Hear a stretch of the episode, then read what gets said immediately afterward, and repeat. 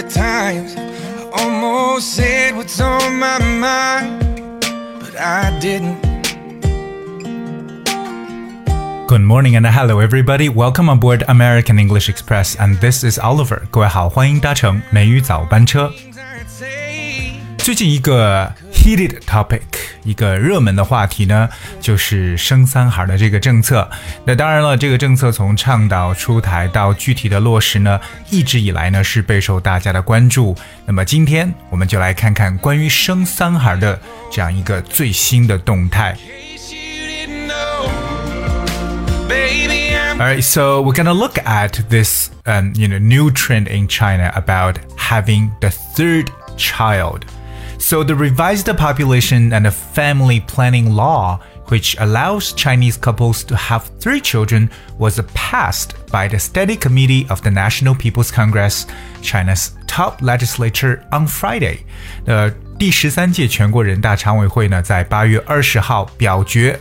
通过了关于修改人口与计划生育法的决定。那修改后的人口计生法规定呢，一对夫妻是可以生育三个子女。我们在英文中说到这个计划生育法，就叫做 Family Planning Law。之前我们有提过，说家庭计划生育政策叫 Family Planning Policy。OK，那么计划生育法，那再来说一遍，叫 Family Planning Law，非常简单的三个单词。另外，我们在法律当中呢，就是说到一个修订版本呢，或者说一个修改本，喜欢用的一个词叫 revised。revised，r e v i s e d。那么我们来看一下动词 revise。我们知道以 r e 字母开始的动词呢，都表示再一次怎么样。So when you revise the article, a book, or a law, or a piece of music, you change it in order to improve it, make it more modern, or make it more suitable for a particular purpose. 这就是我们所说的修改或修订，那是这种改进的可能更时尚啊，或者说更适用于现在的某些目的。 所以，我们说到这个修订的版的法律呢，就是一个 revised law。那当然，我们这个中国计划生育呢，这个法律法规也是在过去的这些年当中不断的在进行修订，也是根据我们社会的一个新的发展的需求。当然，这里面我们说到了人大常委会，英文中描述常务委员会叫 Standing Committee，Standing 就是站立，stand 加 ing，Standing Committee，Committee 就是委员会，这个单词 spells C O double M I double T double E，有三个 double，C O double M I double T double E，这就是 committee。我们说到人大就叫做 National People's Congress，尤其到每年三月份两会期间呢，大家对这些名词按理说会更加的熟悉。So the amended law stipulates that the country will take supportive measures, including those in finances, taxes, insurance, education, housing, and employment,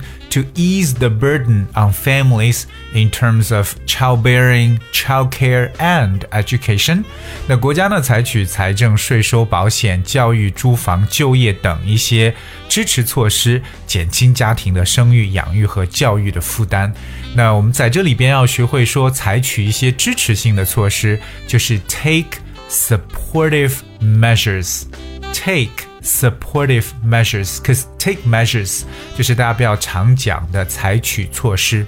那么不管是什么样的措施，它的目的呢，都是来去减轻负担，对不对？为大家来减负。这个减轻负担呢，叫 ease the burden，哎，非常简单的动词 ease。E A S E，我们知道 burden 就是负担，so ease the burden 就是减轻负担。但这里边的负担，尤其是在这个养育孩子，对不对？child bearing、child care 以及孩子们的 education 教育这一方面，相信最近的双减政策，大家呢已经是感受到了国家对于教育这一部分想要 ease the burden of the parents as well as the children，就是呢去减轻不管是父母还是孩子一些压力的一些政策。英文中我们说到这个生育叫 childbearing，childbearing，bear 就是 b e a r，because bear a child 就有分娩的一层意思，because childbearing is the process of giving birth to babies。所以对于生育的这个说法，各位今天可以记一个新的，叫 childbearing。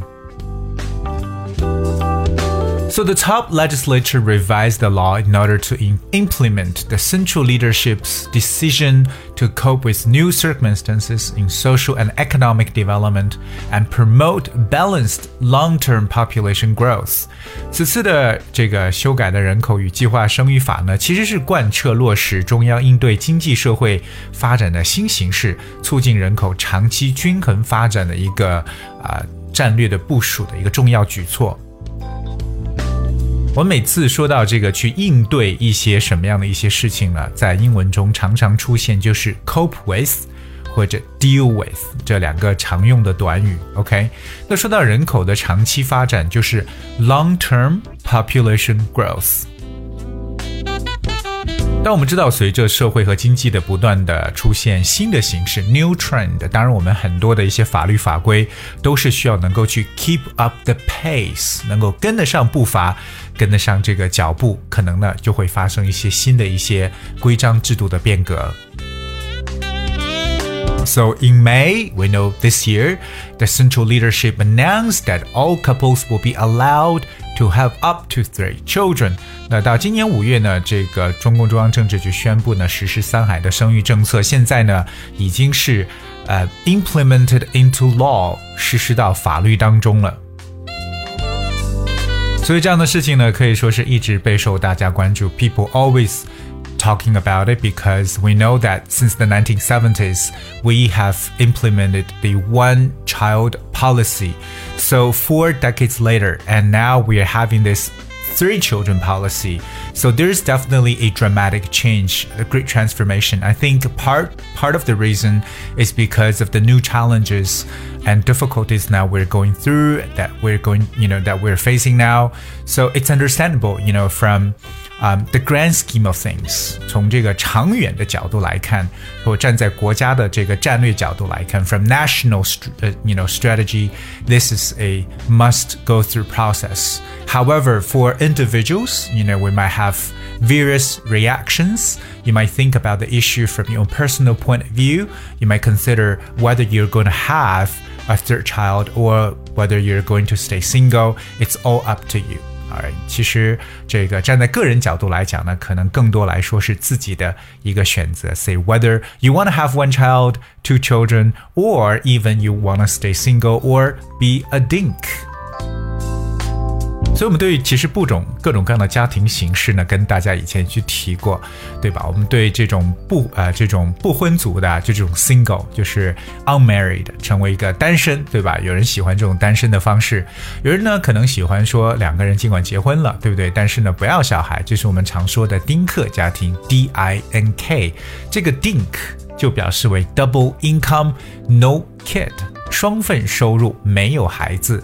double income no kid 这四个词的手写字母的缩写。And now we know that that you know the government is trying to encourage more parents are having more children, of course. And now we have like you're allowed to have three children, but I think for for somehow if you're having four children, it won't be too much a problem. 所以对于这样的事情，你是怎么看的呢？那你会不会来去加入到生三孩的大军当中呢？尽管我知道每个人都会说，Well, you know, because I'm under so much stress, I don't feel like I I could handle three children. You know, maybe one is enough, maybe two is enough. So we we accept different voices, and I think it's highly encouraged. 今天美语早班车，今天也是周一，开启了跟大家来去分享了我们国内最近的一个新闻，也就是在上周五刚刚所立法的这个正式可以生三个孩子的一个事情。那不知道各位有什么样的看法？那也欢迎各位的留言，留言方式非常简单，不管你是通过喜马拉雅 FM 还是通过我们的微信小程序，呃，这个公众号来收听，都希望各位留言给我们。OK, all right, I guess that's we have for today's show。今天节目就到这里，最后送上一首好听的歌曲《Ten Thousand Hours》，一万个小时，可是只有两分多钟。Please enjoy. I'll see you tomorrow. When you close your eyes, tell me what are you dreaming? Everything I wanna know at all. Mm, I'd spend ten.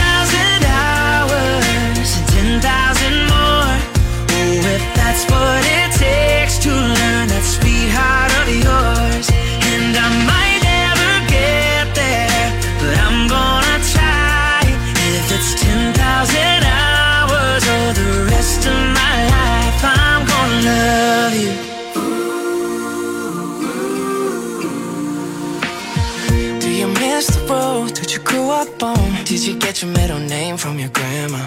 When you think about you forever now, do you think of me?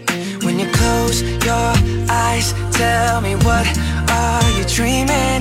Everything I wanna know it all.